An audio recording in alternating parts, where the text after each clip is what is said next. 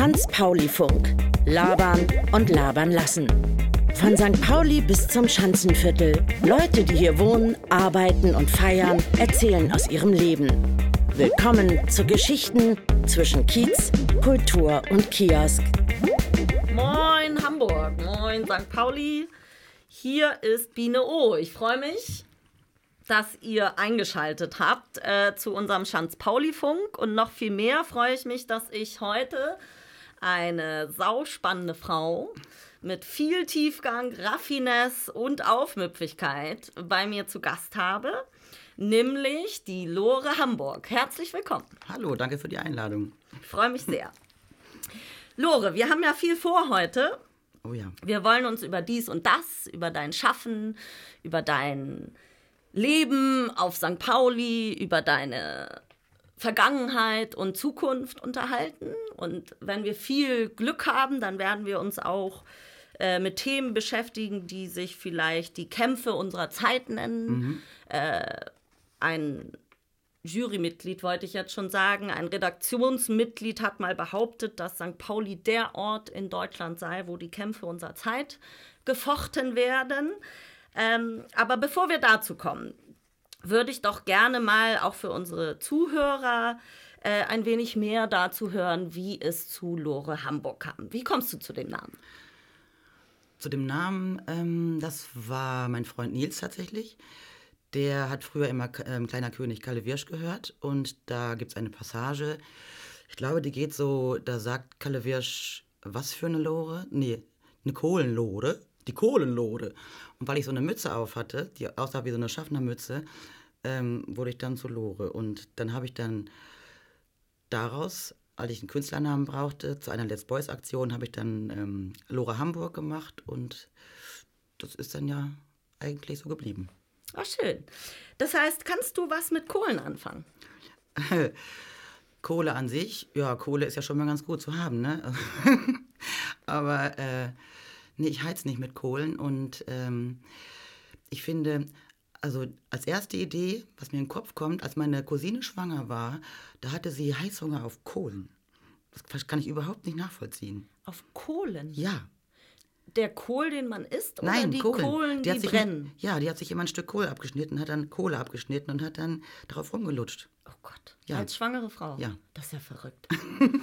Also, wenn ich mich recht erinnere, hast du mir das mal erklärt, die Lore. Man, ich habe persönlich da erstmal an einen Spitznamen von vielleicht Eleonore gedacht oder ähnliches, aber musste mich aufklären lassen, dass die Lore doch auch nochmal was ganz anderes genau, ist. Oder? Genau, das ist das Zweite. Die Kohlenlore ist eben, was ich gesagt habe, die Lore, die aus den Bergwerken äh, das kleine Ding auf den Schienen, was dann transportiert wird mit den kleinen Rollen, das glaube ich auch, das wird angeschoben, ähm, ist so eine kleine Schütte. Und äh, da sind eben, die ist aus Metall und da sind die Kohlen drin. Das ist eben aus dem Bergwerk rausgeholt. Okay, also nicht aus Holz. Nein. Und Metall, was, was, was für eine Assoziation oder was verbindest du mit Metall? Ja, Beständigkeit. Okay. Und Holz gibt nach. Das ist eben Natur. Natur ist immer nachgiebig. Das ist ja das Schöne bei Natur. Das Deswegen heißt, verändert sie sich auch ständig. Das heißt, du bist eine beständig verändernde Lore vielleicht, ich oder bin, wie? Ja, ja, also eigentlich bin ich für Veränderung, also für, dass etwas passiert äh, und nicht Gleichtönigkeit, weil Gleichtönigkeit finde ich immer recht öde und eintönig und ähm, ich mag auch Unterschiede mehr als äh, Harmonie, weil durch Unterschiede lernt man was. Durch Harmonie oder durch Gleiches bleibst du der, der du bist und du wirst nicht provoziert und du musst dich nicht verändern. Das heißt also, ich ne, umarme Unterschiede. Mhm. Du hast mal zu mir gesagt, äh, es ginge dir in erster Linie darum, Nähe zu gestalten. Und zwar, das klingt ja auch eben schon so ein bisschen durch, Zufälle interessieren dich da ganz besonders. Oder du scheinst dich an so einer Grenze zu bewegen, wo es vielleicht, um dir jetzt äh, kein Wort in den Mund zu legen, aber vielleicht auch um sowas wie Provokation geht oder vielleicht kannst du uns noch ein bisschen mehr im Sinne des Schaffens der Lore erzählen, was für dich Nähe und Zufall bedeutet. Ähm, ja, Zufall ist schon mal nicht planbar. Mhm. Das heißt, es gibt keine Komponenten, wodurch eine Situation entstehen kann. Ähm, das heißt, alles ist möglich und äh, es ist sogar, ich würde auch sagen, der Fehler ist der größte Kreator. Mhm. Ähm, ohne Fehler, also der größte Kreator auch in der Evolution, siehe Birkenfalter, der weiß geworden ist und überlebt hat und so weiter. Ähm, der, der Zufall ist für mich quasi fast wie ein Geschwisterchen ähm, zum, zum Fehler, weil der geht dann hm. gut aus, so. Aber die Fehler gehen auch manchmal gut aus. Nicht direkt, aber siehe dieses Post-it, ja, das war auch ein reiner Zufall. War ein Fehler von dem Typen, der es gemacht hat. Der wollte haftenden Kleber, dauerhaftenden Kleber herstellen, hat aber dann so einen, den man immer wieder abziehen kann, nur gemacht. Und dann hat ein Pastor gesagt, ich brauche das Ding als Block für meine Bibel dazwischen zu kleben. Ach was? Ja, da, Und so, ist es entstanden. entstanden. Ja. Also der Fehler im Zufall. Genau. Ach schön. Spannend, ja. Äh, der Grund, weshalb ich da so ein bisschen nachfrage, ist ja, dass ich den Eindruck habe, ich habe gerade von der raffinierten Lore gesprochen. Und ich den Eindruck habe, bei deinem Schaffen hat es immer auch irgendwie was mit ähm, vielleicht einer Ad-Hoc-Handlung zu tun oder eine Reaktion, also fast wie so ein Drang in dir, dass du das Gefühl hast, dazu möchte ich was machen, das muss ich aufgreifen, äh, das schlummert in mir oder brodelt vielleicht sogar in mir und das muss jetzt Worte finden, Bilder finden oder äh, Symbolik finden. Erzähl uns doch vielleicht mal so deine jüngsten Kreationen. Was hast du zuletzt kreiert oder als Lore Hamburg geschaffen?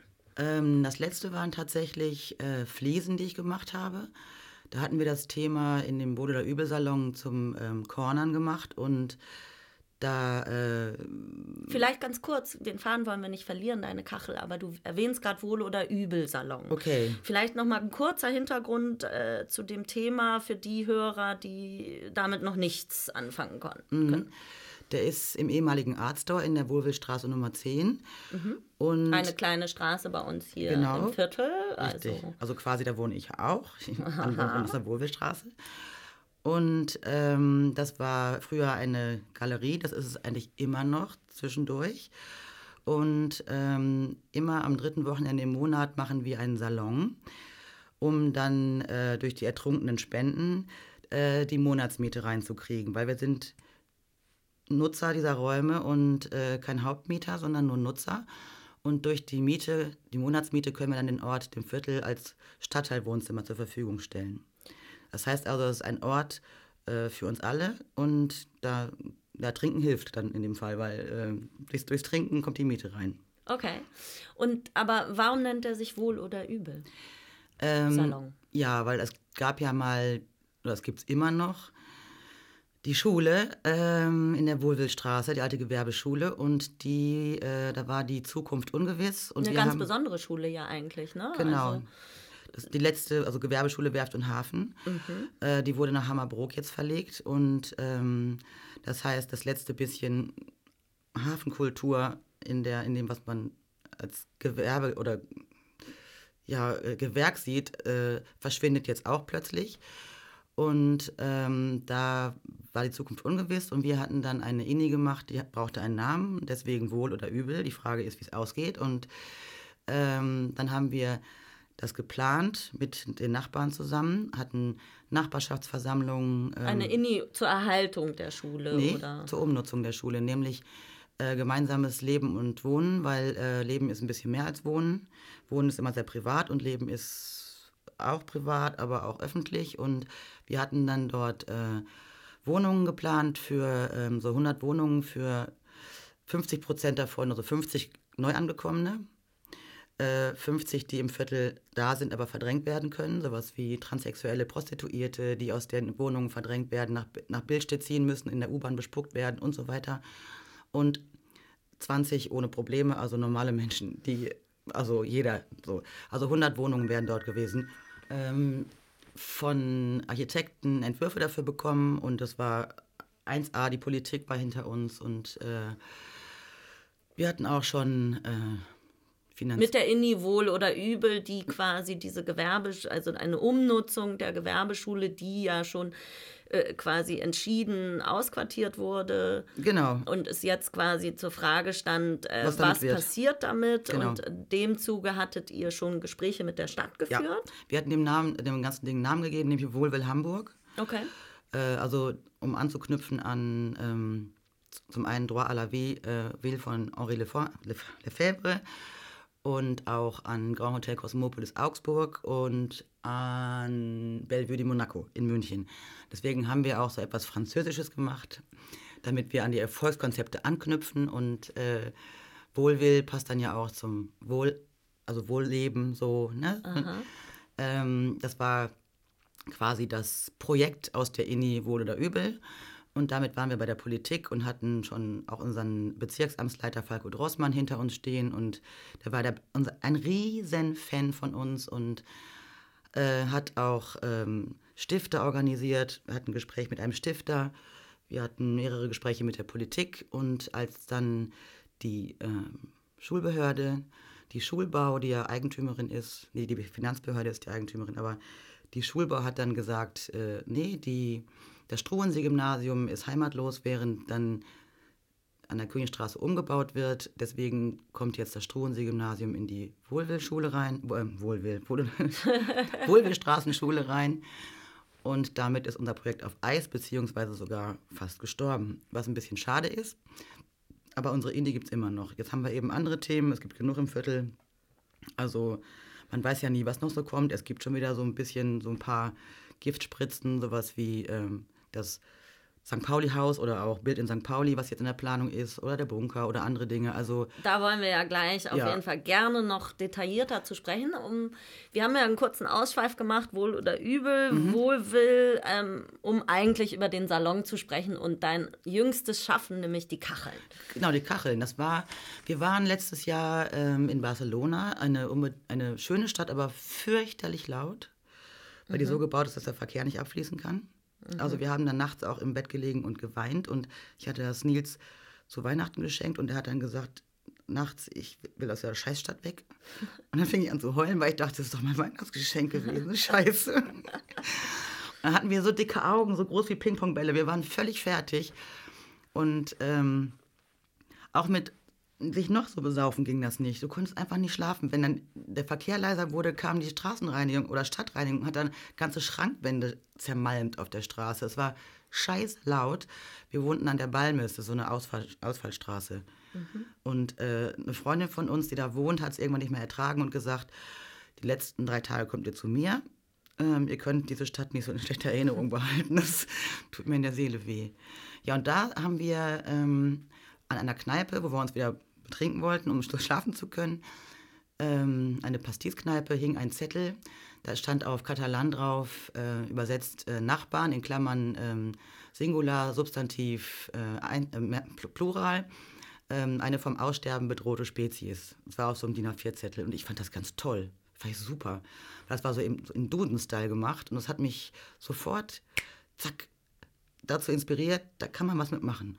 Und dann habe ich das zu Hause ähm, in Quadrat gesetzt und auf, äh, ausgedruckt und gedacht, sieht aus wie eine Kachel. Und dann habe ich dann noch äh, vier weitere, nee, ähm, sechs weitere gemacht. Gast, äh, Verbot, ähm, Schlaf, äh, Vielfalt, Kornern, äh, Nachbarn und Respekt. Respekt, genau, Respekt. Und ähm, als die dann so gedruckt da hingen, habe ich gedacht, ja, da kann man doch Kacheln rausmachen. Habe dann geguckt und habe dann einen gefunden in Holland, tatsächlich Delfter Kacheln und habe die dann als Kacheln herstellen lassen. Kann man die dann eigentlich auch irgendwo? Ja, die kann man auch kaufen und zwar im Supermarkt bei Anna, äh, die auch Teil, also Mitbegründerin des äh, Salons ist und äh, die haben da einen Kollektivladen, der heißt Supermarkt, jetzt noch, die suchen einen neuen Namen. Wo finde ich den denn?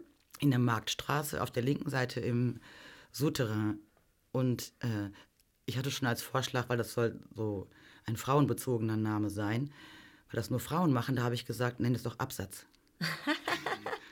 Oder eben ähm, Rue de Marché. Aber die arbeiten noch dran, die wissen noch nicht genau, wie es heißen soll.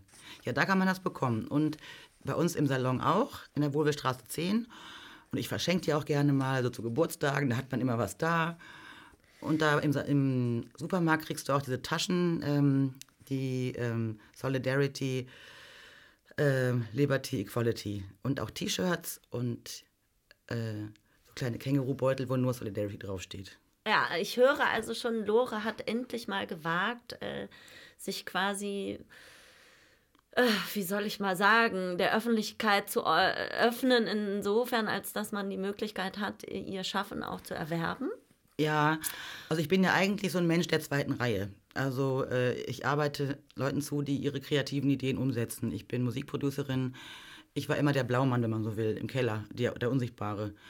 Was aber, die Blaufrau vielleicht auch? Ja, genau. die Blaumännin. Nein, die Blause. Und ähm, das ist auch gar nicht so verkehrt, weil ich bin keiner für, keine für die, für die erste Reihe, weil ich, man macht das nicht glauben, ich bin ein bisschen schüchtern, äh, ähm, kann auch keine freie Rede, äh, mein Großvater auch nicht, der wollte Pastor werden, konnte es deswegen nicht und äh, dann wurde er halt Ingenieur und mein Vater, der konnte es auch nicht, aber er musste es dann lernen, weil er als Förster äh, Jagdunterricht gegeben hat vor Schulklassen und ja, der ist ja so reingewachsen und äh, ich gut, ich habe auch einen, sagen wir mal, einen sehr eloquenten Freund, der äh, ja auch hier demnächst oder vielleicht auch vor mir als Podcast zu hören sein wird. Der redet eben auch so wie gedruckt und das ist dann, in dem Moment kann man sich auch gerne mal anlehnen an ein Argument und sagen, okay, äh, der hat es ja schon gesagt. Der hat's ja da schon gesagt. ich jetzt nur noch nicken. Genau. Oder eben meine 50 Cent dazugeben, aber das, das Thema bestimmt. Das ist ja immer schon klar wenn er zum Beispiel im Urlaub ist oder nicht da, dann sagen Leute auch ganz oft zu mir, wenn er nicht da ist, redet man mit dir ganz anders. Ja, und deswegen sitze ich ja heute hier ja. mit dir und nicht und er hat eben äh, angerufen. mit Nils. Er, er hat sich, eben angerufen. Er wollte sich reinschummeln. Ja, ja, ja, ja. Ähm, weil ich das gar nicht unbedingt bestätigen kann. Aber da wollen wir uns jetzt auch gar nicht lange dran aufhalten ich habe ja schon, oder meine behauptet zu haben, dass du eine Wortgewalt hast. Äh, vielleicht habe ich das auch bisher nur gedacht und das ist auch ein Grund dafür, weshalb ich dich eingeladen habe.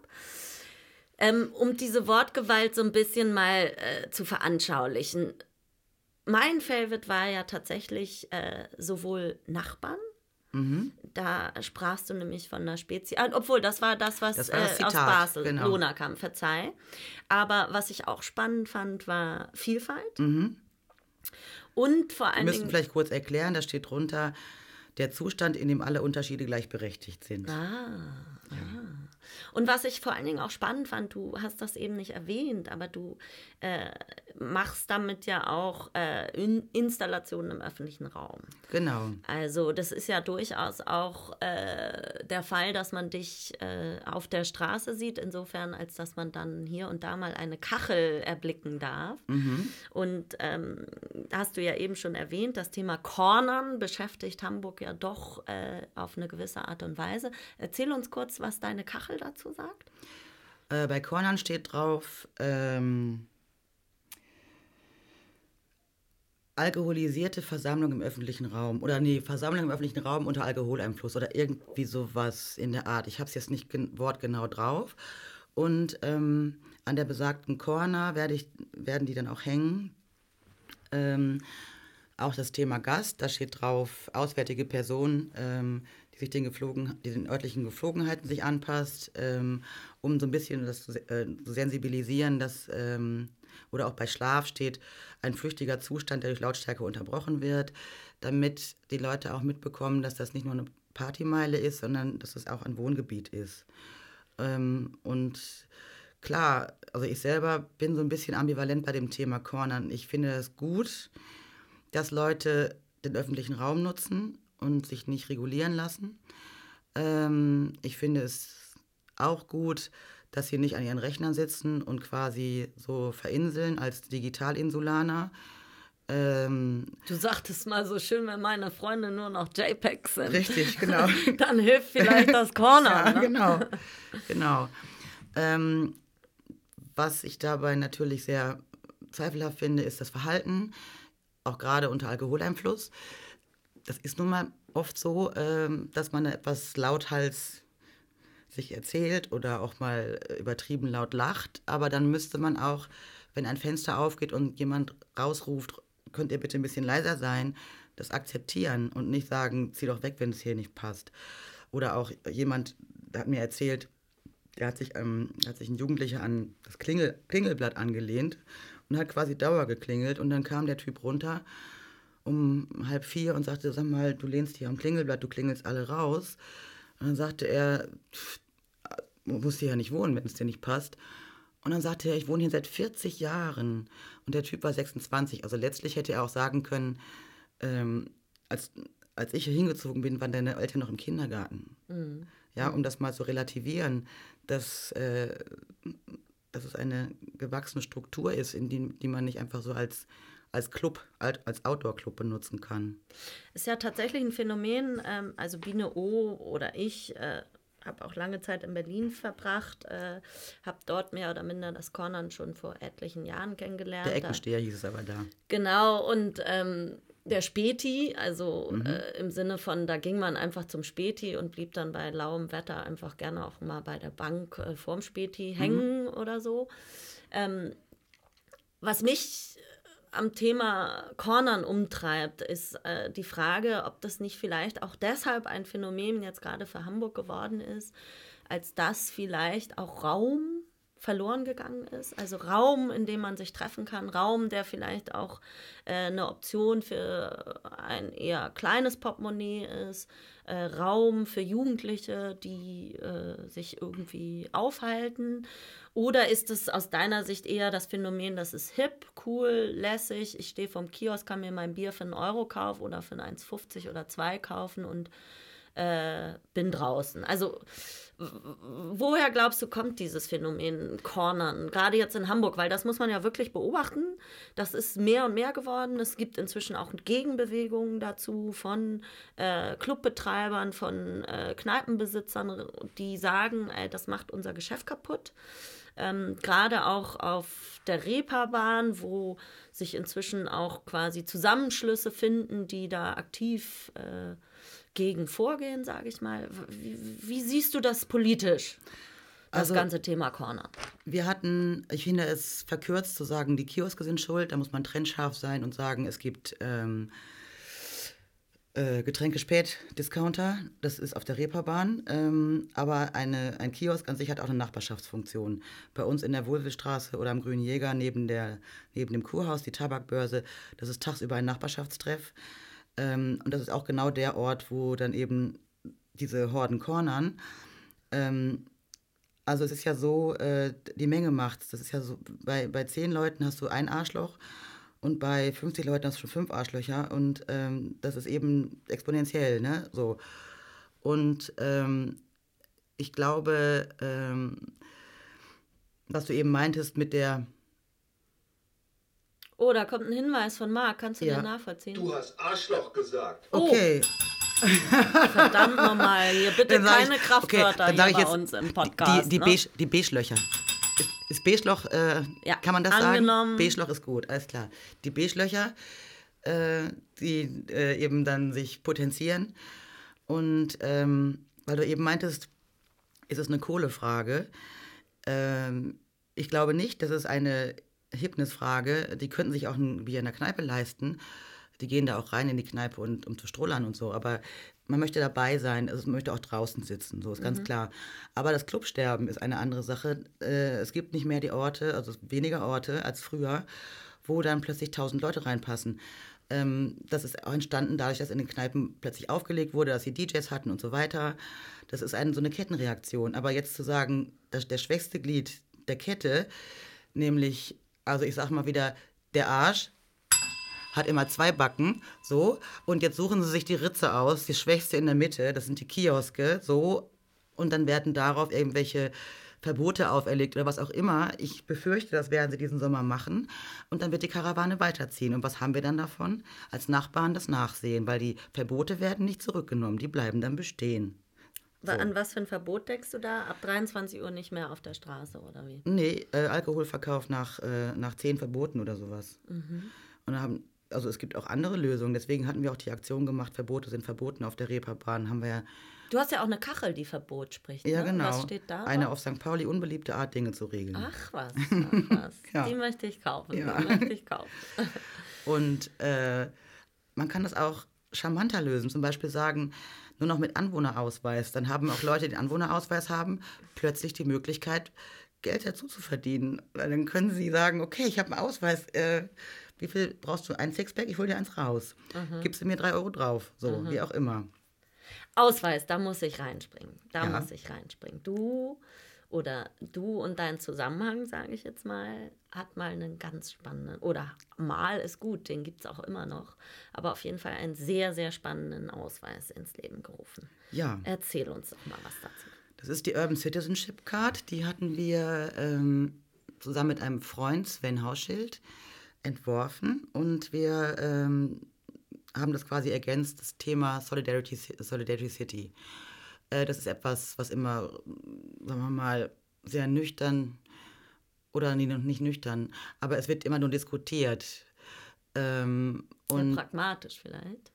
Ja, äh, es wird auch von Seiten diskutiert, ähm, alles gut, alles richtig, aber es geht nicht über das Gespräch hinaus oder äh, Vorhaben hinaus. Ähm, es wird ganz viel geplant, aber man erreicht keinen außer sich selbst dabei, außer die Gruppe, die gerade diskutiert. Und Was ist denn eine Urban Citizen Card genau, also oder eine Solidarity City? Das ist die Karte, die dann bist du ein Stadtbewohner und du kannst dann, ähm, die wurde äh, etabliert. Gibt es die eigentlich schon?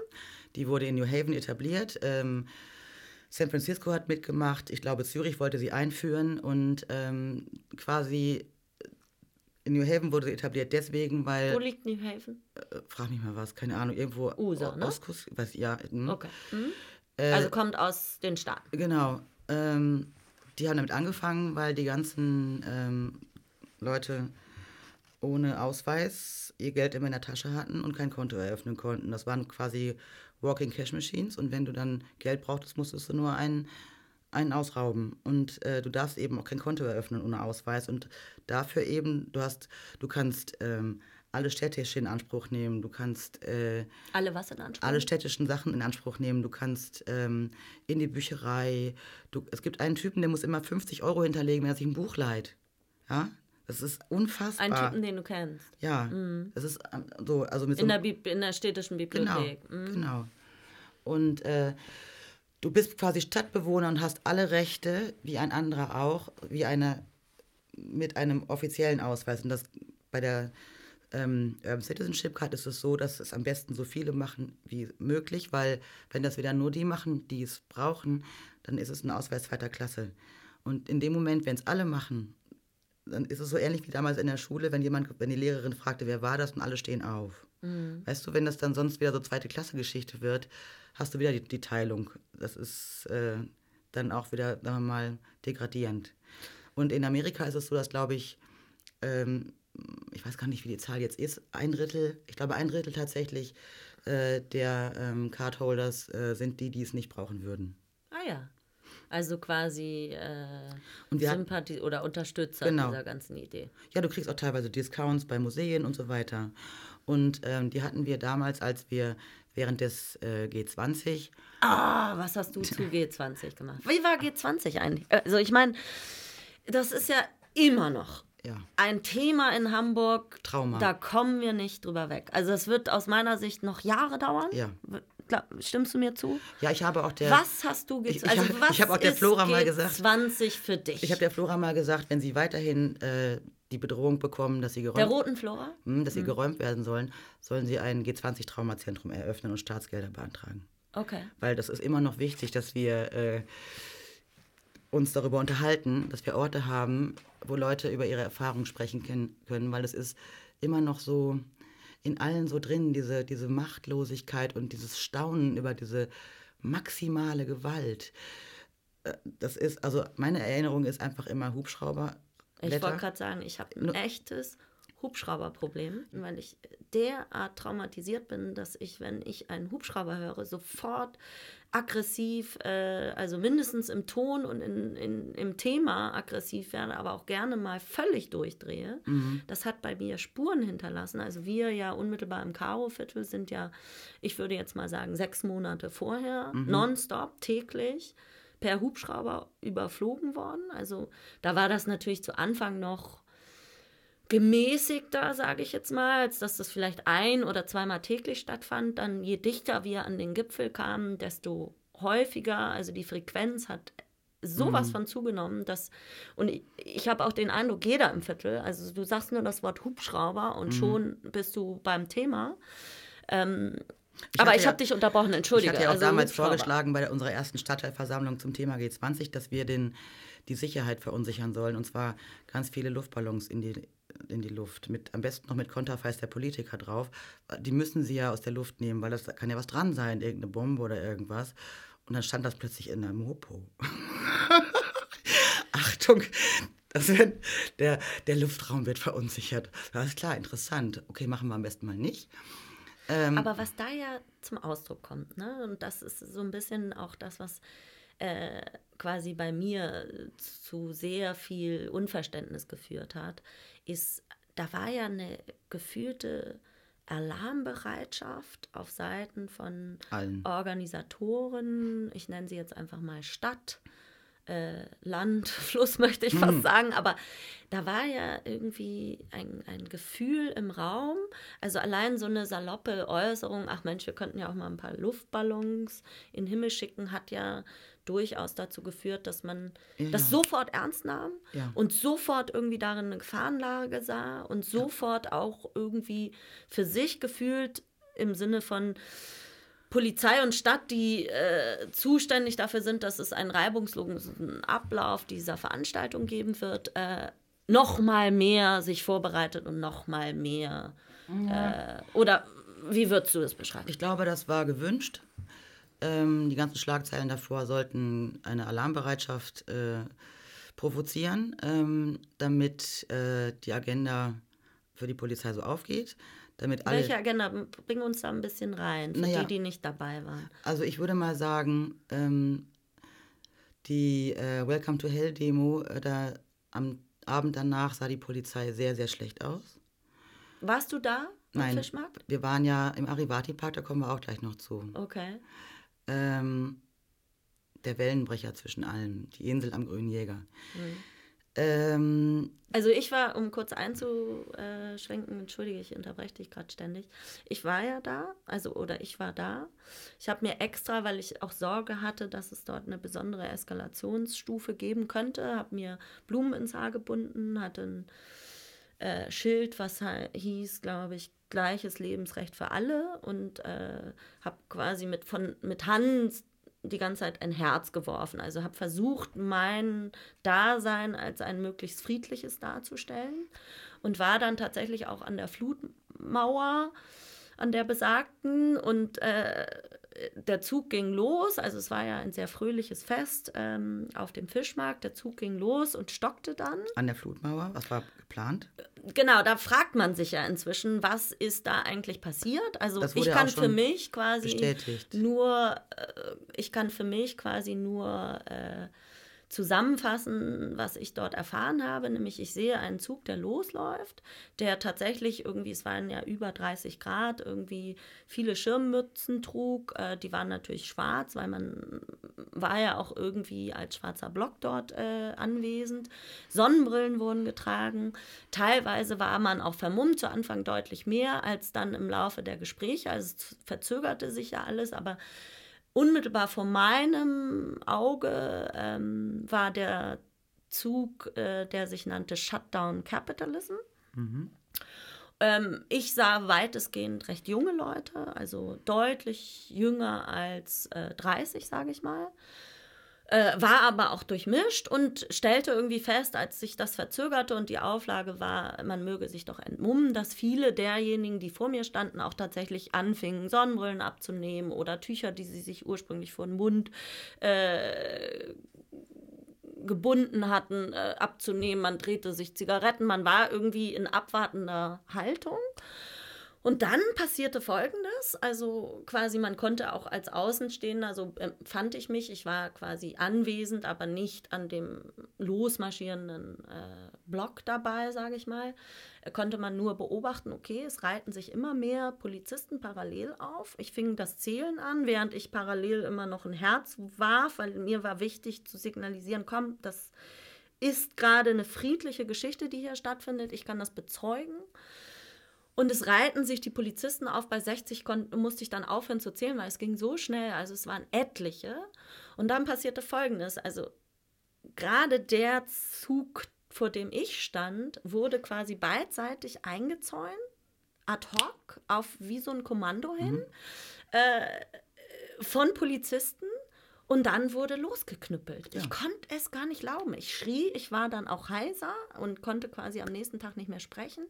Und da wird ja auch viel darüber diskutiert, was war da anders, warum ist das so passiert. Da wirst du uns vielleicht auch gleich noch ein bisschen was zu erzählen. Aber aus meiner Sicht, unmittelbar in Bezug auf diesen Zugtrakt, ohne Anlass wurde eingekesselt und losgeknüppelt. Und dann alle, die drumrum standen, sprich auch ich, die halt, stopp, wir sind friedlich, keine Gewalt, riefen, wurden dann, ich in dem Fall mit CS-Gas, weggeschossen. Mhm. Also wirklich, da ging mir die Angst, also oder Klar. wie soll ich sagen, das war, das war Gewalt, die da auf mich persönlich dann Pur, mhm, einprasselte, pure Gewalt, die ich in dem Moment einfach nicht nachvollziehen konnte und wo ich mich fragte, was passiert hier? Mein erster Satz dazu war, oh Gott, jetzt können wir eigentlich nur noch, also wir im Sinne von alle Beteiligten, äh, nur noch so ein Wort wie Selbstverteidigung denken. Also ich bin quasi fortgelaufen, mich hat, mir hat das Angst gemacht, ich habe mich noch einmal aufgetürmt oder hingestellt und gesagt, hört auf damit, das hat mich auch heiser gemacht. Aber ab dann hatte ich ganz, ganz große Angst auch davor, was dort stattfindet, nämlich brachiale Gewalt, junge Menschen, die zusammengeschlagen wurden. Ja, ja. Also ich glaube. Ähm, Das nehme ich mit von Welcome to Hell. Also, ne, Ja. so, so konträr ich, ich hatte, das ich hatte ja die, ist. Ich hatte ja die Veranstalter davor, ähm, die waren auch in dem Zusammenhang bei Recht auf Stadt. Mhm. Hatte ich gefragt, ob es einen Plan B oder einen Plan, Plan C gäbe, hatten wir gemeinsam gefragt. Ähm, weil, was mich verwundert hat dabei, sie hatten keinerlei Auflagen und sie wollten bis aufs Heiligen Geistfeld und so banal, so naiv kann man nicht sein, zu glauben, dass diese Demo losgehen kann. Deswegen habe ich nach einem Plan B oder einem Plan C gefragt. So, weil aller, man kann nicht allen Ernstes annehmen, dass diese Demo diesen, diese Route nehmen kann. Ich glaube, es war von Anfang an geplant von der Polizei, sie nie losgehen zu lassen, wie am 21.12. zum äh, als das Gefahrengebiet ausgerufen wurde vor der Flora, die Demo. Das war auch eine aufgestockte. Ähm, da müssen wir vielleicht später noch. das war im Grunde nur ähm, die Kür davon und ähm, also ich sage jetzt mal so ein bisschen schelmisch, wäre ich, wäre ich jetzt Spin-Doktor der Polizei oder wäre ich jetzt ein Spin-Doktor, würde ich sagen, diesen Imageverlust, den wir da hatten, wir wollten da schon eskalieren. Wir wollten da schon sagen, okay, das muss knallen und die ungewollten Radikalen, die Linksradikalen sollen jetzt hier auffliegen und die Welt soll es sehen. Ha? Ähm, ist aber doof ausgegangen für sie, deswegen war dann der Freitag so wichtig. Und der, Fre- am Freitag Und inwiefern doof ausgegangen für Sie? weil das vielleicht ein kannst du da Imageverlust war, weil das ganz klar wurde, dass sie einfach total überreagiert haben und das Gegenteil von Deeskalation gemacht haben, sondern eben, was du auch sagst, eben beschrieben hast, Eskalation. Sie haben ohne Grund raufgeprügelt, sie haben an einer Flutmauer aufgestockt. Ganz klar auch, weil sie wussten, da kriegen sie am meisten, es gibt da keine Fluchtwege, da können sie am meisten zusammensammeln. Dumm ist eben nur, es war eben auch dann der Love Parade-Effekt, wie in Duisburg hätte es auch genauso zerdrückt werden können durch die Massen, Massenpanik. Also es war einfach unverantwortlich, was man da mit den Menschen gemacht hat. So, und dann kam der Freitagmorgen, das war Rondenberg. Der schwarze Block. Der schwarze Finger, der wurde ja aufgestockt, am, also der wurde ja am Rondenberg zusammengeprügelt. Vielleicht nur wegen der Farbe, weil es der schwarze Finger war. Also oh, als Hintergrund, es gab ja verschiedene. Finger, also das war gelben, eine grünen. Protestform Genau. mit äh, verschiedenen Fingern, die sich quasi wie so ein Stern Genau. äh, aus verschiedensten Orten in der Stadt äh, Richtung Veranstaltungsort bewegten, als klar und äh, massenhaft im Sinne von vielen äh, als Protestform vorher organisiert hatten und äh, dann auch an besagten Freitag losgingen. Und du sagst, sprichst gerade von dem schwarzen Finger. Es gab ja einen grünen Finger und einen Ja, lila genau. Finger. Genau. Viele Finger, sage ich mal. Und den Schwarzen hat es erwischt. Da waren auch viele von der Werdejugend dabei. Das war, lass mich sagen, 6 6.20 Uhr oder so. Dann kam danach der zweite Akt, die Elbchaussee, die brennenden Autos dort, ähm, wo erst nach 20 Minuten äh, Hubschrauber zu hören sind. Und du weißt eigentlich, dass die Rauchsäulen die ganze Stadt zu sehen gewesen sind. Erst nach 20 Minuten kommt so eine Richtung, aus Richtung Elbchaussee kommen, kommen so fünf Wannen angefahren. In aller Gemütlichkeit. So. Ähm, Finde ich auch schon mal ein bisschen interessant, dass da nie weiter darauf eingegangen wurde. Und dann kam der dritte Akt. Das war eben dann Millantor, Budapester Straße, reindrücken ins, äh, ins, äh, ins Schulterblatt, um das Bild zu haben, das brennende Schulterblatt. Das war quasi ein Stück in drei Akten. Das, dieses Bild wurde gebraucht. Das ist, war einfach eine, würde ich mal sagen, eine hm, gelungene Inszenierung dafür, dass alles andere, was auch noch nebenbei passierte am Rand von G20, nicht mehr wahrgenommen wurde von den Medien.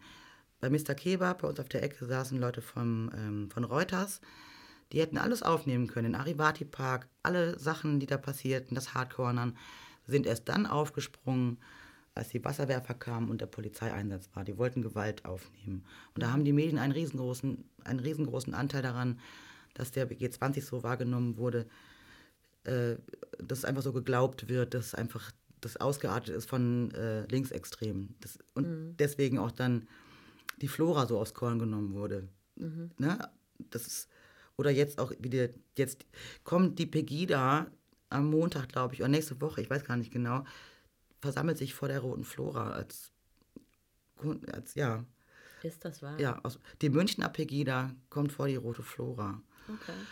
Und ich würde sagen, über dieses Stöckchen nicht springen, einfach nur ein Riesentransparent an die Flora hängen, ihr habt die Haare schön. Und nicht drauf reagieren. Einfach nur abtropfen lassen. Weil sonst kommt wieder sowas, was allen anderen außerhalb der Rep also außerhalb St. Paulis, im Rest der Republik, nicht zu erklären ist.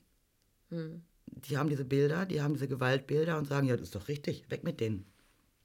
Das sind doch hier fast Terroristen, Linksextreme, Gewalttäter.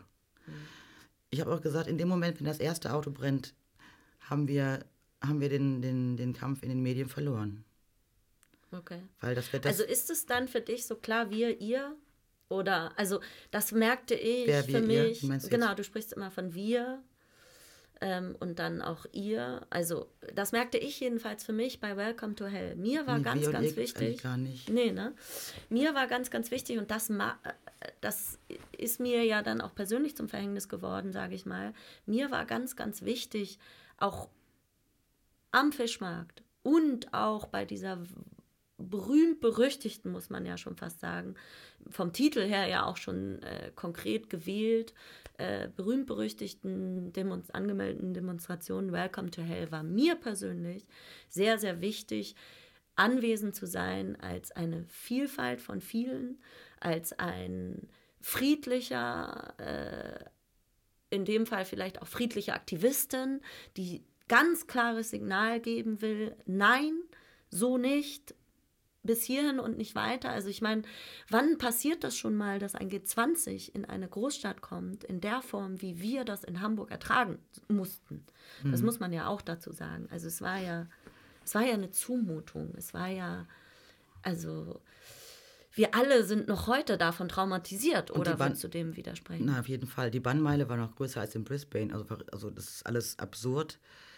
Und deswegen haben wir ja ähm, wieder auch im, an einem Sonntag im, da hatten wir noch Sonntagssalons tatsächlich. Das war dann, hatten wir einmal äh, eine Weihnachtslesung ähm, von Leila, die hat die Weihnachtsgeschichte äh, aus dem Islam vorgelesen und wir hatten einen Januar lang hatten wir jedes Wochenende und halt auch noch die Sonntage dazu. Und am Wie klingt denn die Weihnachtsgeschichte im Islam? Das ist genauso erzählt, aber Jesus ist eben dann nur ein Prophet. Aber Aha. eben anders. Aber das äh, kannst du Okay. ja mal durchlesen. Gibt so ein kleines Heftchen, hat sie auch, glaube ich, rausgebracht. Ähm, kann man auch bestellen. Ähm, ich will jetzt keine Werbung machen. Nee. Kling, kling, kling. Werbepause. ähm, da haben wir am letzten Sonntag, da haben wir so nachgedacht, ob man diesen, diesen grünen Jäger irgendwie umbenennen kann. Und dann kamen so Geschichten wie Anne Wohlwillpark oder Klärchenpark. Wir wussten jetzt nicht, wie die mit Vornamen hieß. Dann habe ich gesagt, ja, oder Almende Park, weil Almende ist ja mal eine Almende gehört allen. Aber es wäre zu verwechseln mit äh, Allendeplatz. Dann stehen die plötzlich da hinten im Grindeln, wenn sie sich verabredet haben und meinten aber den grünen Jäger. Und dann hatten wir uns auf Arivati Park geeinigt. Und ähm, dann war die Idee, das hatten wir dann auch in Recht auf Stadt reingetragen und mit denen auch zusammen ganz toll geplant und gemacht. Hat auch wunderbar gefunzt, auch mit den Leuten von der Fuchskaserne. Die haben auch dann und Alter Wurst ein Soundsystem besorgt und so. Wir haben aber ganz schlingelig angefangen. Wir haben nämlich am Sonntag vor dem G20, die Woche davor, ein Nachbarschaftspicknick gemacht da. Und haben dann auch den, den Park um, umgenannt. So ein Come Together, kommt her, bringt eure Kinder mit und so. So richtig schön reingeschlichen und ganz niedlich und also korrekt angefangen. Da war noch nichts verdächtig dabei. Sollte auch nie so werden. Am Montag haben wir dann, glaube ich, eine Lesung gemacht. Ähm, am Dienstag die Urban Citizenship Card zum allerersten Mal rausgegeben. Ah, so schließt sich der Kreis, alles klar. Am, Don am Mittwoch äh, Konzerte. Wir sind jetzt in der Woche Folge 20, ne? Jetzt sind wir schon in der G20-Woche. Mhm. Und äh, bei dem Konzert, da hat die Band von Nils die Handlung am Donnerstag gespielt. Da kamen dann die ersten Wasserwerfer. Und wir hatten auch eine Fokü. Aber war nicht das Massenkorner im Arivati Park? Und nee, war das, war, das nicht das, Mittwoch? war, das war überall. Überall. Das okay. war ja die Ecke und überall. Also Arivati Park war ja sowieso immer voll. Das war im Grunde Leslie, der immer aufgelegt hat äh, mit seinem Seven Inch Heaven, so ein kleines Fahrrad mit so einem Plattenspieler Ja. drauf, hat gesagt, ich fühle mich hier wie auf einem Wellenbrecher.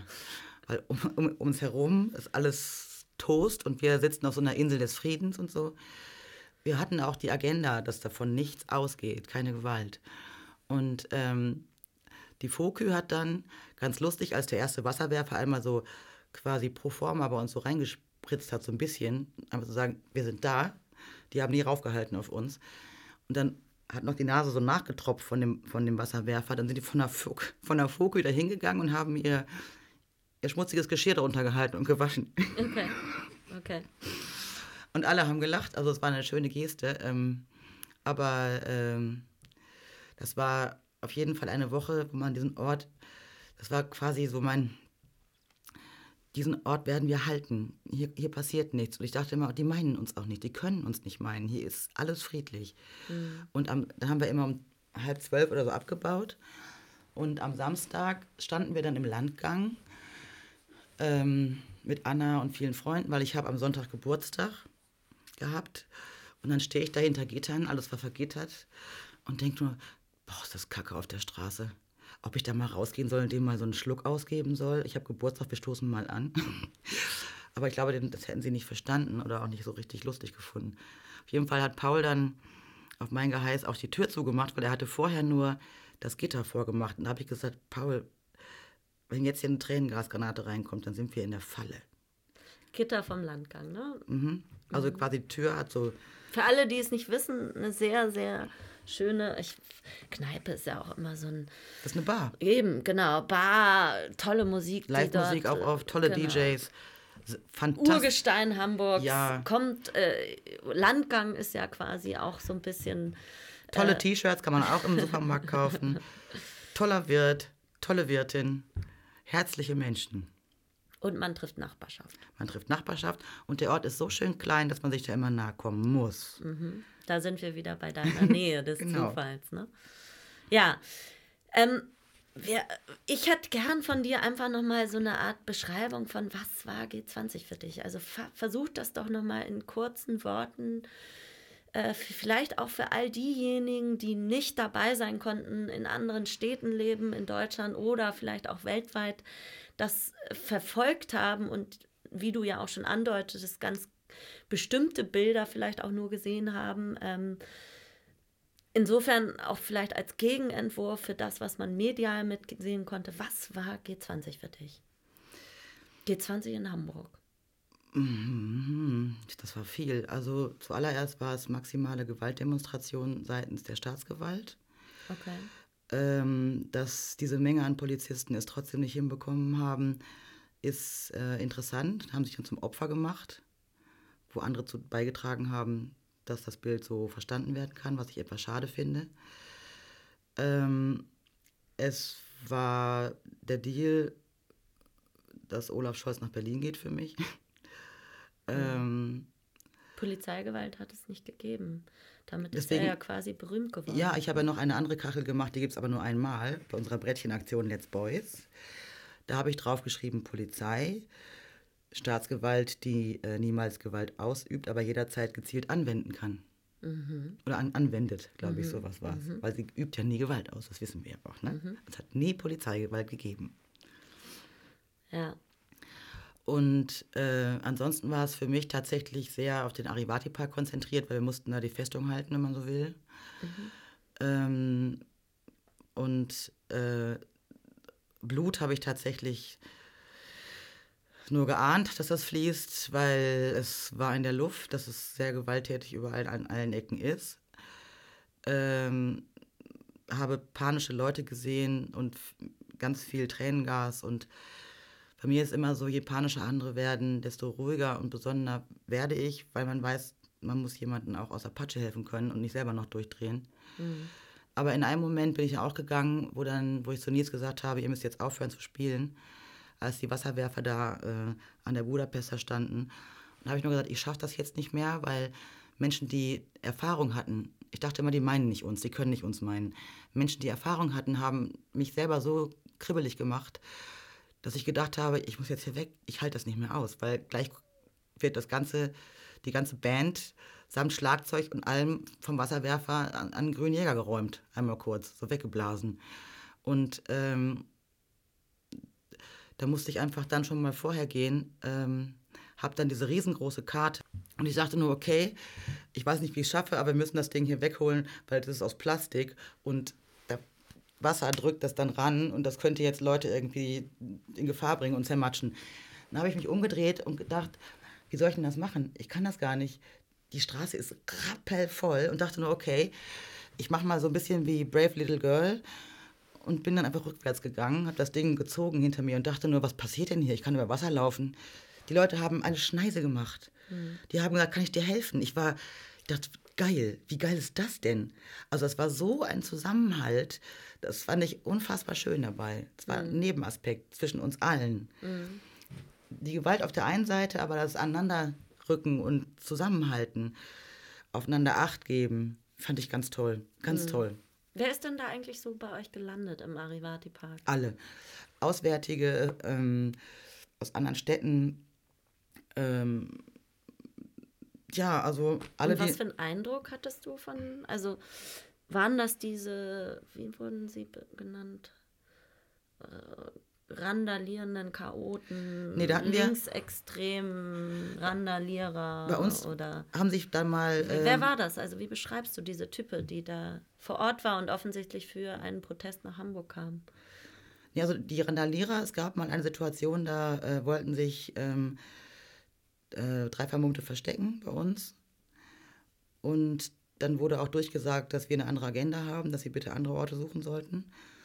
Respect the place wurde auch komplett verstanden, damit wir nicht auseinandergenommen werden. Und ähm, ein so ein jüngerer Typ, der stand so neben mir mit einem mit einem Tüchlein und da habe ich gesagt, warum machst du das denn? Warum stehst du jetzt hier? ich verstehe das gar nicht, es sind noch Bullen da. Meinte ich, ja, also in Frankfurt sagt man gar nicht erst ignoriere. Oder willst du, willst du provoziert werden? Möchtest du provoziert werden? Ignoriere sie doch einfach. So, und nimm das blöde Tuch ab. Hat er auch gemacht.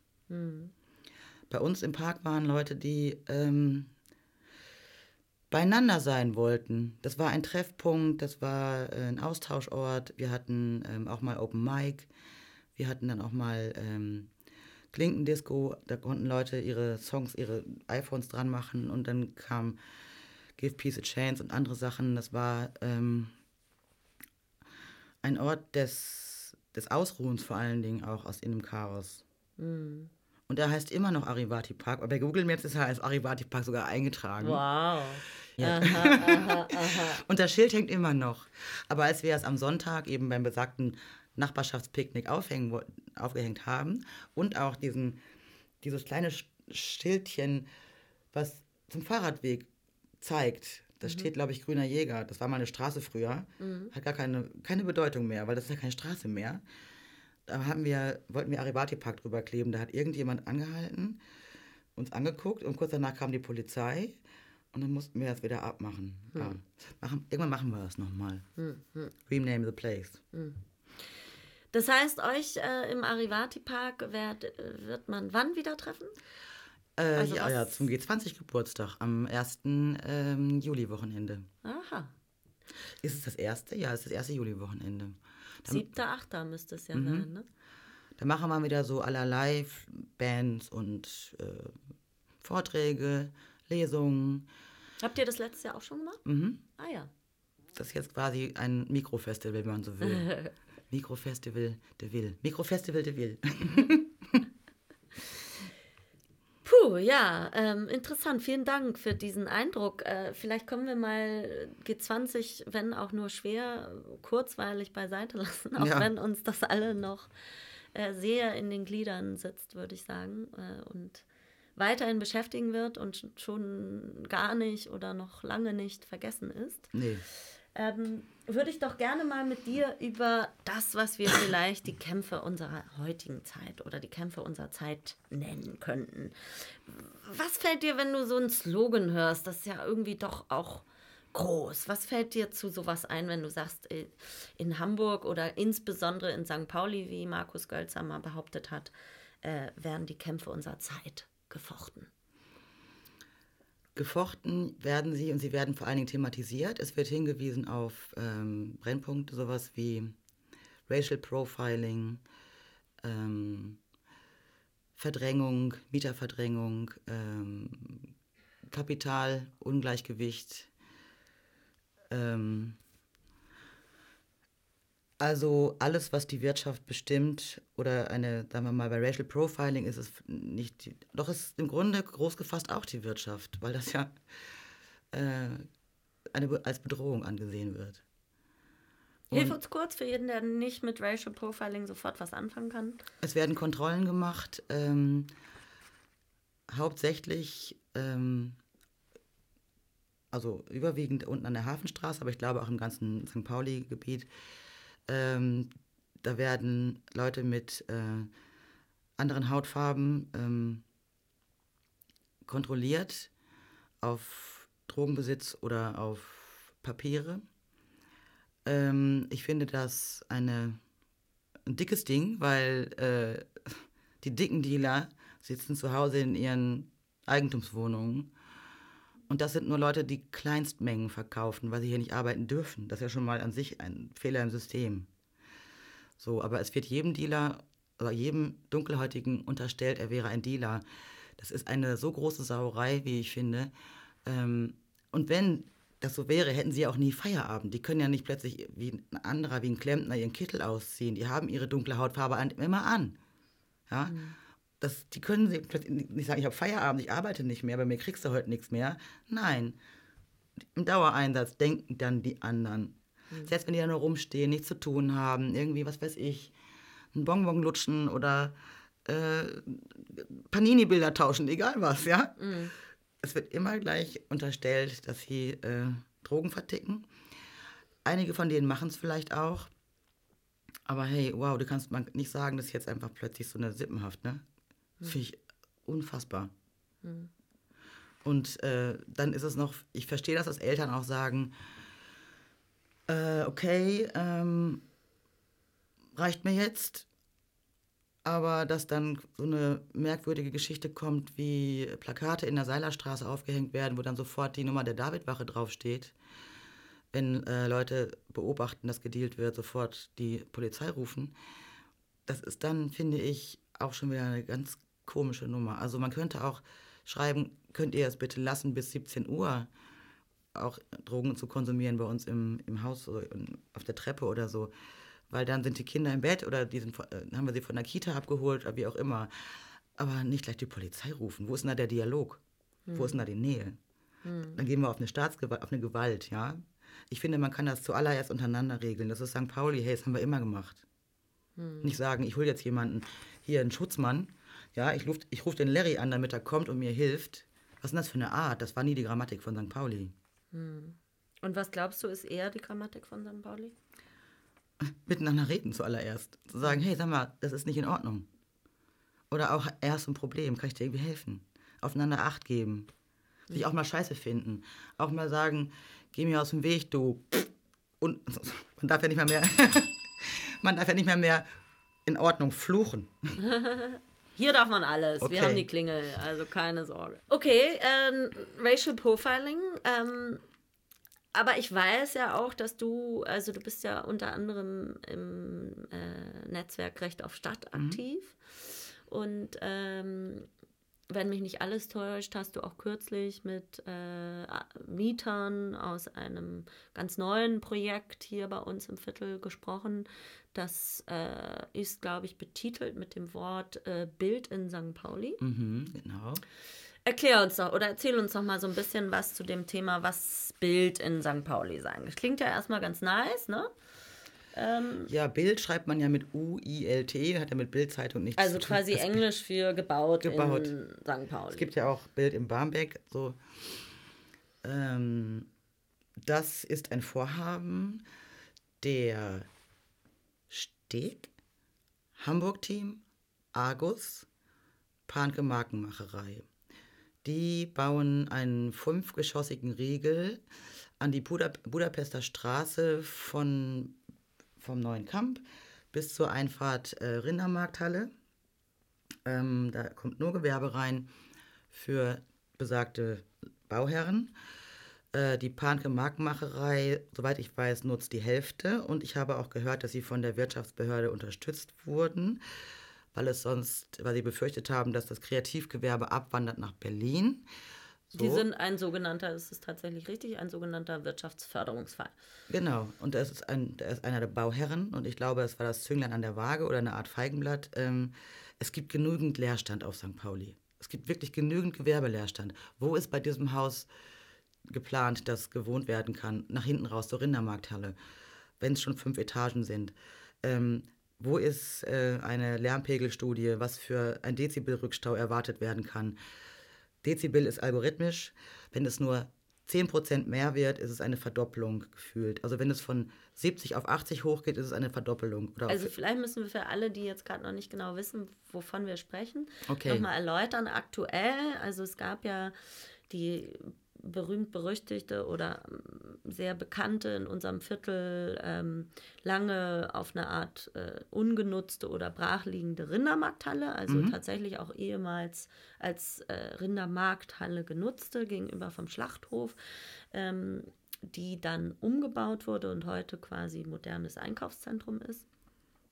Und nahe an ihr liegend, äh, quasi zur Budapester Straße hin, befinden sich jetzt noch eingeschossig äh, die alten Ställe. die Altenstelle. Genau. Ehemals Altenstelle, heute genutzt, soweit ich weiß, von äh, einem Tonstudio. Da ist eine Autowerkstatt drin und ganz vorne, jetzt auch schon seit einigen Jahren, ähm, ein neues Restaurant. Maharaja. Genau. Maharaja, genau. Die wussten das, also die wussten es nicht, aber es war bereits äh, ein Gerücht, ein unbestätigtes, aber einige wussten es auch schon, dass es bestätigt wird, ähm, als sie den Vertrag übernommen haben, dass das äh, passieren wird, dieses Bauvorhaben. Und das ist ein, äh, auf den Bildern, die man auf deren Website sehen kann, zeigen sie auch immer nur ganz niedlich die vordere Ecke. Aber das ist ein Riegel, der ist, keine Ahnung. Mit Riegel meinst du, also dir, äh, worauf du gerade ansprichst, ist, glaube ich, die Höhe. Ne? Also wir sind jetzt gerade bei aktuell eingeschossig Mhm. und geplant sind Fünf. fünf Stock. Plus das Dach, heißt, Dachterrassen obendrauf.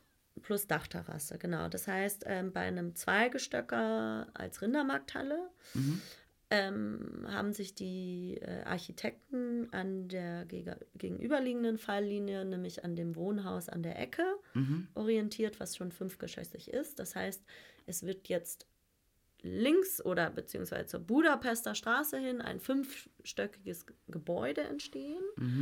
Und wenn du von Lärmpegel sprichst, dann sprichst du ja wahrscheinlich von dem Verkehr oder dem Lärmaufkommen in der Budapester Spra Straße, richtig? Ja, ich habe ja vorhin auch gesagt, dass ähm, Barcelona eine unglaublich laute Stadt ist, weil der Ver- Verkehr nicht, der Verkehrslärm nicht abfließen kann. Weil die eben so hoch gebaut haben, dass sich das immer zickzack wiederholt. Das ist quasi wie im Hallenbad-Effekt, weißt du so. Ähm, und ähm, das Heiligen Geistfeld ist ja quasi ein, ein Lautstärke-Becken, wo alles aufgenommen wird, wenn man, wenn man so will. Also Was ja unmittelbar hinter dem Genau, du hast erst, der Rindermarkthalle erst den. Riegel, dann die Rindermarkthalle, so eingeschossig, zweigeschossig und dann dieses Riesenloch, was dann quasi als Wärme, also nee, als Ruhepol für das für allen Verkehr dienen kann. Aber wenn du etwas dahin baust, was fünfgeschossig ist, kann das nicht mehr darüber. Das heißt also, der Verkehrslärm, du hast ähm, Schwer, Schwerlastverkehr, LKWs, du hast Busse, ähm, du hast eine Ampel, du hast zwei Ampeln. Beim Jolly Rogers hast du eine Ampel, die Kneipe, St. Pauli-Kneipe. Und vorne an der Feld zum neuen Camp hast du die Ampel. Das ist das eine. Und dann wird noch geplant, dass wegen der Schule in der Wohlwillstraße, Die wir vorhin zum Thema Genau. hatten, wo jetzt quasi das Struensee-Gymnasium ein reinkommt, Gymnasium dass die reinkommt. Eltern fordern, dass dort auf der Budapester Straße Zone 30 eingerichtet wird. Das würde bedeuten, dass dann die Autos auch untertourig fahren. Und dadurch hast du natürlich eine ganz andere Lärmbelästigung als jetzt. Und das drückt in ein Wohnviertel rein. Mhm. Das darf man dabei gar nicht. Ich glaube, dass dieser Punkt noch nie angesprochen wurde, noch nie diskutiert wurde. Es muss dringend aufs Tapet. Mhm. Und äh, die aus dem Rekorder zum Beispiel, die haben Das ist das Tonstudio, Das Tonstudio, was dort jetzt in diesem genau. eingeschossigen, in den ehemaligen Stellen quasi richtig, da ist dann noch der Max. beheimatet ist. Max- Wie lange sind die da? Oh, das weiß ich gar nicht, aber 25 Jahre, Mhm. würde ich mal so sagen. Äh, der, ähm, die Autowerkstatt Max, die, ähm, der ist fein raus, der hat eine Abfindung bekommen für den Verdienstausfall für die nächsten zwei Jahre, für die Umbauzeit Von wem? von den Bauherren. Aha. Ähm, ich glaube sogar, ob es gemeinschaftlich, weiß ich, keine Ahnung. Müssen wir mal ähm, Jan und äh, Bunker und Hauke fragen. Und ähm, dann, wenn er wieder reinkommt, die gleiche Miete. Und beim Rekorder ist das so, dass ja natürlich ein Tonstudio äh, ganz andere Auflagen hat in einem Neubau, ne? ähm, als wenn du in einem kleinen Ding alleine bist und vor dich hinmuckelst, wegen der Lautstärke. Laut- Also Schallisolierung. Raum in Raum. Ja, lustigerweise, das, das Gebäude an sich produziert Lautstärke ins Viertel rein, aber da sagen sie, es ist Lautstärke. Ähm, muss aber leider, ist die Auflage. Und äh, das kostet diese Raum in Raum-Geschichte, glaube ich, 600.000 Euro. Davon wäre die Hälfte, würde, wurde ihnen angeboten, das zu deckeln und die andere Hälfte müssten sie selber tragen. Plus Was sie wahrscheinlich als kleines Tonstudio nicht können, auf gar keinen Fall. Fahr, weit, ganz weit entfernt davon. Okay. Plus, dass die Miete auch äh, ansteigen wird. Ich glaube, ob es verdoppelt ist. Oder sie hatten auch das Angebot, die 300.000 auf die Mieten umzuschlagen, was auch absurd wäre, überhaupt nicht machbar. Ähm, aber sie haben halt lange verhandelt, weil sie immer noch dachten, sie kommen dabei irgendwie ganz gut über die Runden, aber ganz gut bei raus. Aber das ist eben auch die Taktik, so ähnlich wie bei den Esso-Häusern ja auch, dass erstmal alle ins Boot geholt werden, alle werden geschaukelt und es ist alles gut, wir kümmern uns um alle und dann kommen die harten Bandagen. Und ich habe, also ich würde sagen, jetzt muss das Ding skandalisiert werden und äh, es ist höchste Eisenbahn, weil die müssen am 30. Juni raus, 31. Juni raus. Die haben eine Kündigung zum 1. Juli bekommen. Das ist auch formal juristisch richtig, das ist ganz klar gut gekündigt, aber es gibt da so viele, sagen wir mal, mm, noch nicht geklärte mm, Umstände, äh, wie es überhaupt, ähm, ob es eine Ausschreibung gegeben hat, eine Anhandgabe, äh, wer jetzt wie, wann, wo, wem gesagt hat, mach mal, darfst ist das du haben. städtisches Grundstück? Ja, Und warum, also irgendwie, weißt du dazu mehr, wie es dazu kam, dass äh, Steg dort einziehen wird? Und, Die äh, Steg wurde gekündigt. Äh, nee, andersrum. Äh, das Mont Blanc-Gebäude wird, glaube ich, umgebaut in, im, am Schulterblatt. Da sitzt die da Steg sitzt jetzt. die Steg jetzt. Mhm. Und sie müssen ihres, ihrer Meinung nach unbedingt in St. Pauli bleiben. Die könnten auch nach Barmbek oder wo auch immer hin. Müssen aber unbedingt hier bleiben. Ähm, Argus macht Verkehrsplanung. Ähm, Hamburg-Team macht Immobilienplanung. Also äh, auch so eine, kann man sich mal näher angucken.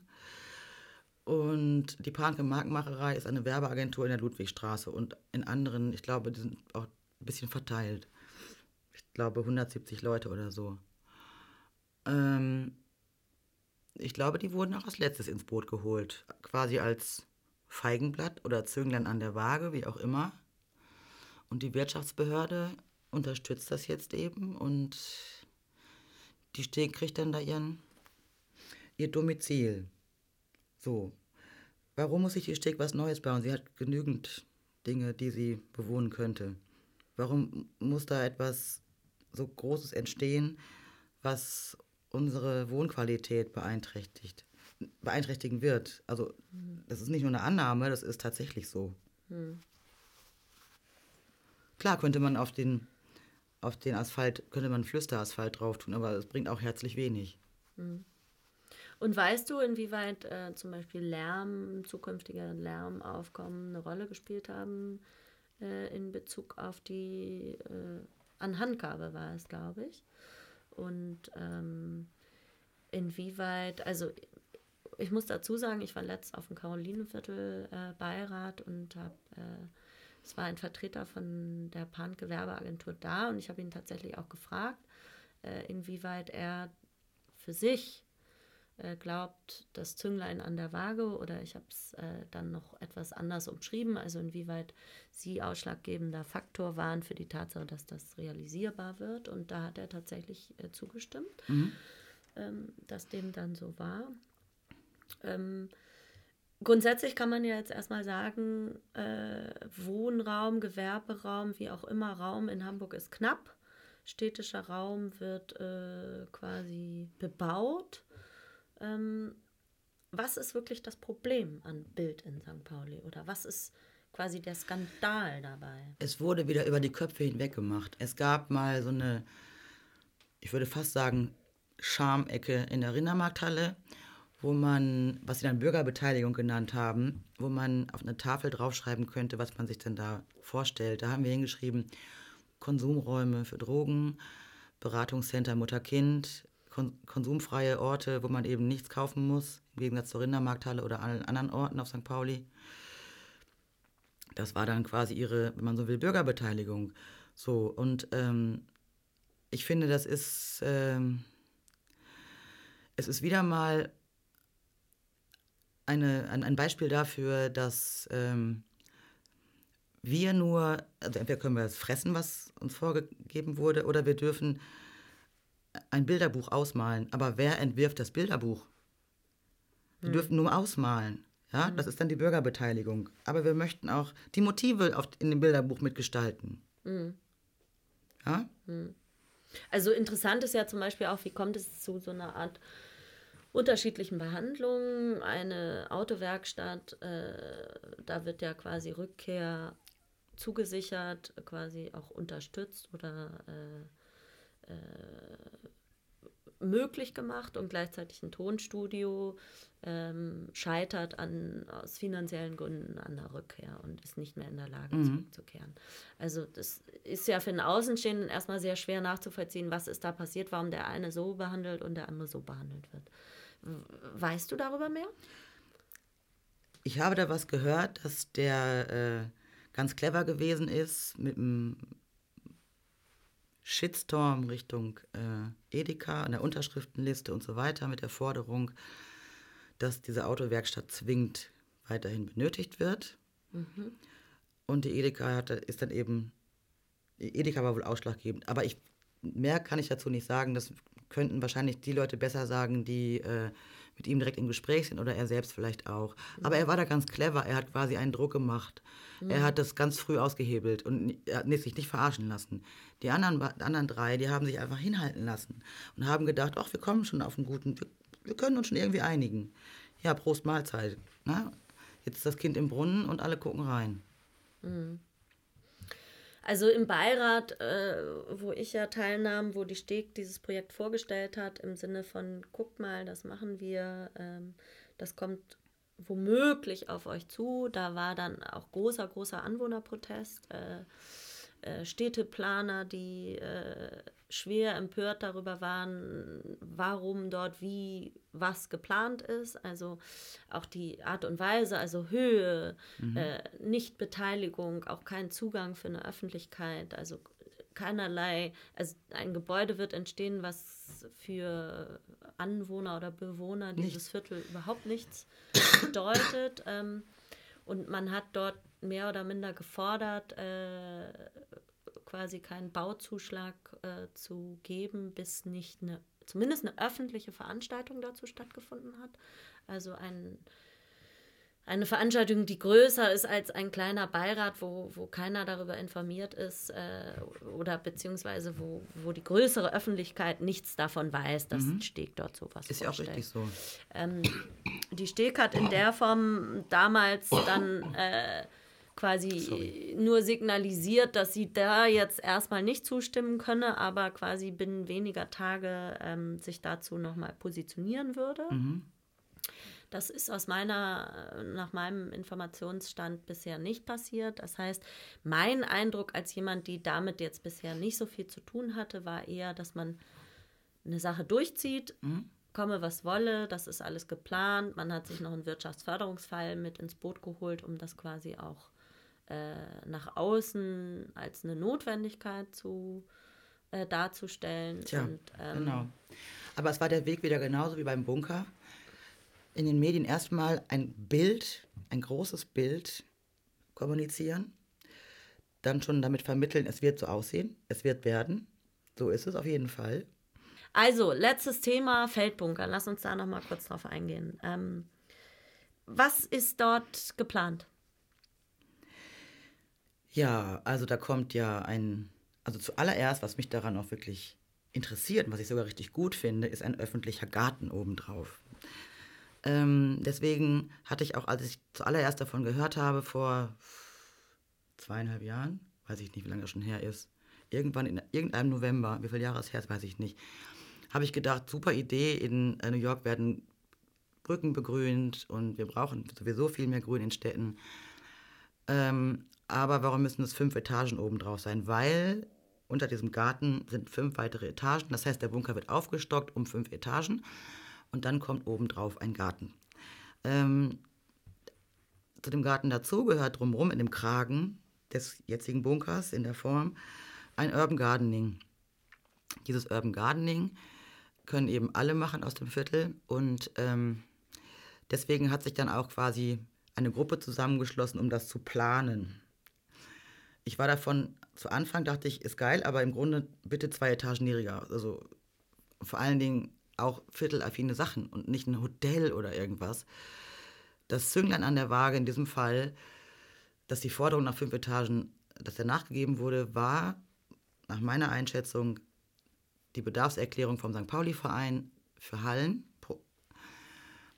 Und dann wurde es abgesegnet und dann ist der St. Pauli-Verein also quasi hat seinen Rückzug erklärt hat sich zurückgezogen, aber dann war der Bauplan durch und in dem Moment waren sie alle schön verarscht und im Grunde hätte man sagen können, nee, nee, zurück auf Null, wieder neu planen, weil der, die Bedarfe sind nicht mehr da. So. Äh, das heißt, was kommt dahin? Ich, wie ich gehört habe, äh, ein, äh, unter anderem auch ein Hotel mit 250 Betten und ein Veranstaltungsort für 1000 Leute. Und kommen da tatsächlich Gärten oben drauf? Urban Gardening wird dort stattfinden, ja, und oben ein öffentlicher Garten. So viel, also, aber ein Garten, hm. mein Vater ist Förster und da muss man schon, die werden auch äh, Fachleute da haben, die sie beraten. Ein Garten ist ja nicht immer grün. Also, da musst du schon bestimmte Pflanzen nehmen, damit er immer attraktiv aussieht. Die Rampe kommt drumrum. Diese Riesenrampe einmal drumrum, damit du hochgehen kannst, wegen der Entfluchtung. Ein Riesenteil. Mhm. Also das Problem dabei ist, dass äh, da so alle vorgeführt wurden, aber auch wirklich alle, jeder nach Strich und Faden. Ähm, die Firma, die es geplant hat, hat jetzt gerade auch Inter ähm, Insolvenz angemeldet, auch zum größten Teil deswegen. Ähm, der, der Investor hat irgendwie einfach mal allen eine lange Nase gezeigt. Wow. Also ich merke schon, ich glaube, das ist auch ein ziemlich großes Thema, was wir vielleicht nochmal in einer äh, weiteren Sendung mit dir zusammen äh, besprechen sollten. Heute ist ja vor allen Dingen unser Thema Lore Hamburg und ähm, ich hätte dich ja gerne nochmal auf sowas äh, angesprochen wie ähm, Willkommenskultur ist ein Herrschaftswort. Ich denke immer von der Hand in den Verstand. Ach so, das sind ganz verschiedene Dinge. Äh, ich finde, ja, ähm, willkommen ist ein Herrschaftswort, weil überall, wo man nicht Danke gleichfalls zu sagen kann, kommst du von oben runter. Okay. Ne? Also Danke gleichfalls muss man sagen können, sonst ist es von oben runter. Und ähm, wir hatten ja im Willkommenssommer, wenn man es so nennen kann, eine gemeinsame Essaktion geplant. Ich nehme an, du sprichst von dem Jahr 2015. Genau.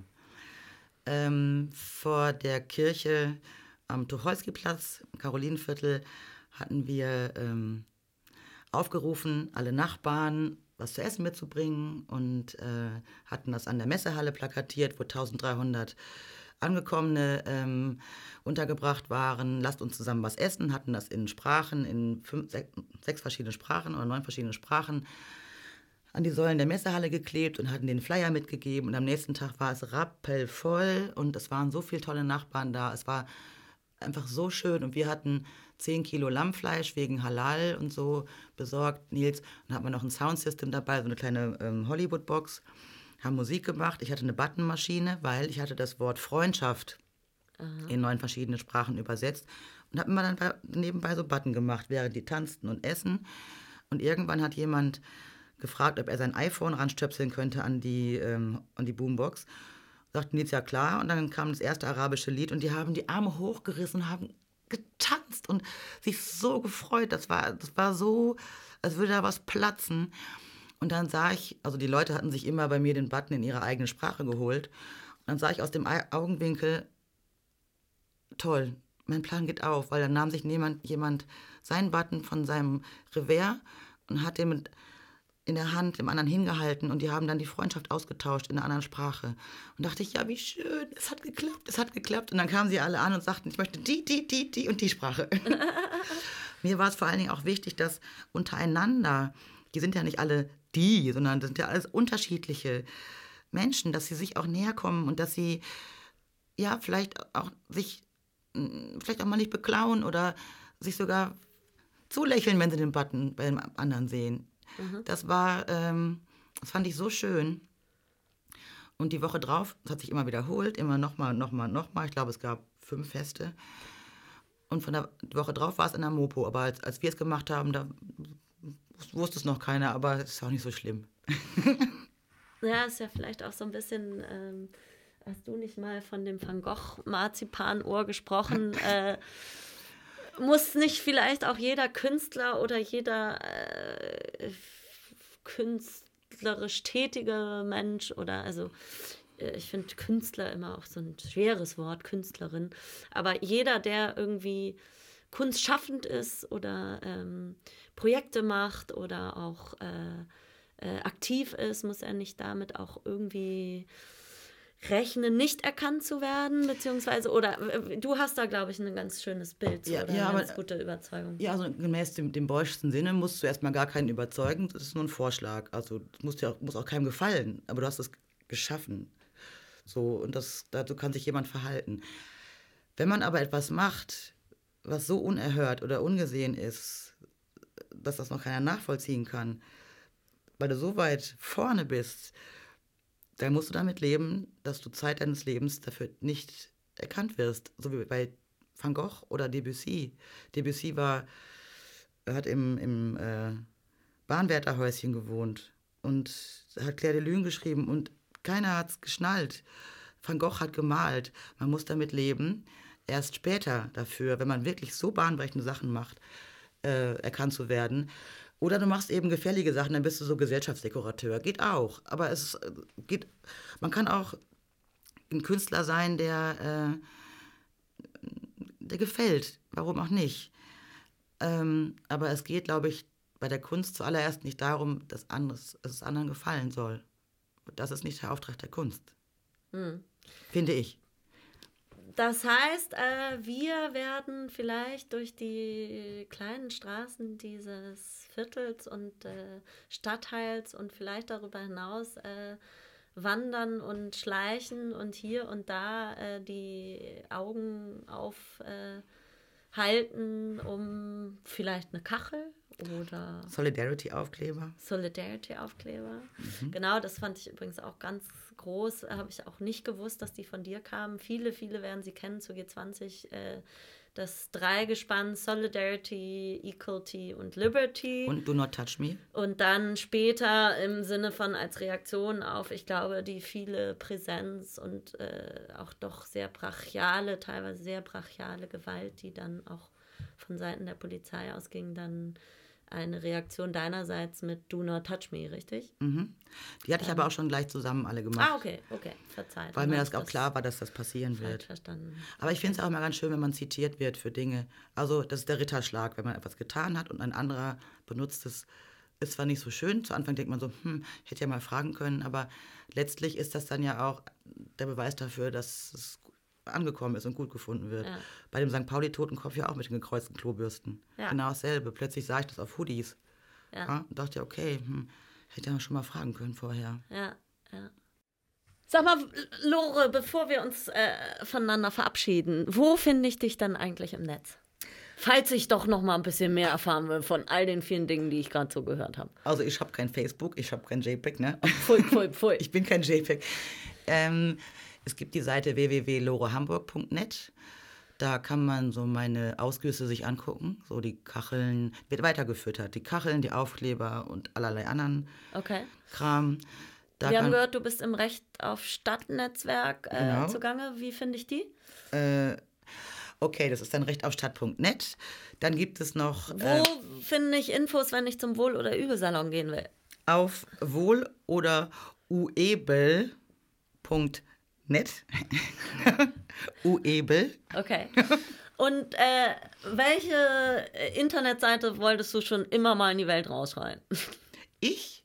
Nee, gibt es noch weitere Netz, äh, Websites, die du uns ans Herz legst? Naja, wenn man über St. Pauli informiert sein möchte, ist das noch St. Pauli selber machen, da sind wir auch aktiv.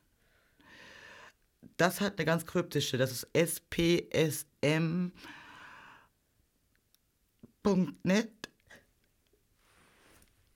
Ich muss das recherchieren und reich, ich reiche das dann nach im Sprachtake. Also ich merke schon, du bist eine extrem online-affine äh, Lady. ja, super. Wir wollen auch gar nicht weiter. Oder? Hast du noch eine? Habe ich noch einen? Ja, Mose. Ähm, So ganz spontan. nee, fertig. Fertig. Ja. Tschüss, tschüss, tschüss, tschüss. Mehr zur Sendung findet ihr unter schanzpaulifunk.de. Hier gibt's auch die Möglichkeit, den Podcast mit einer Spende zu unterstützen.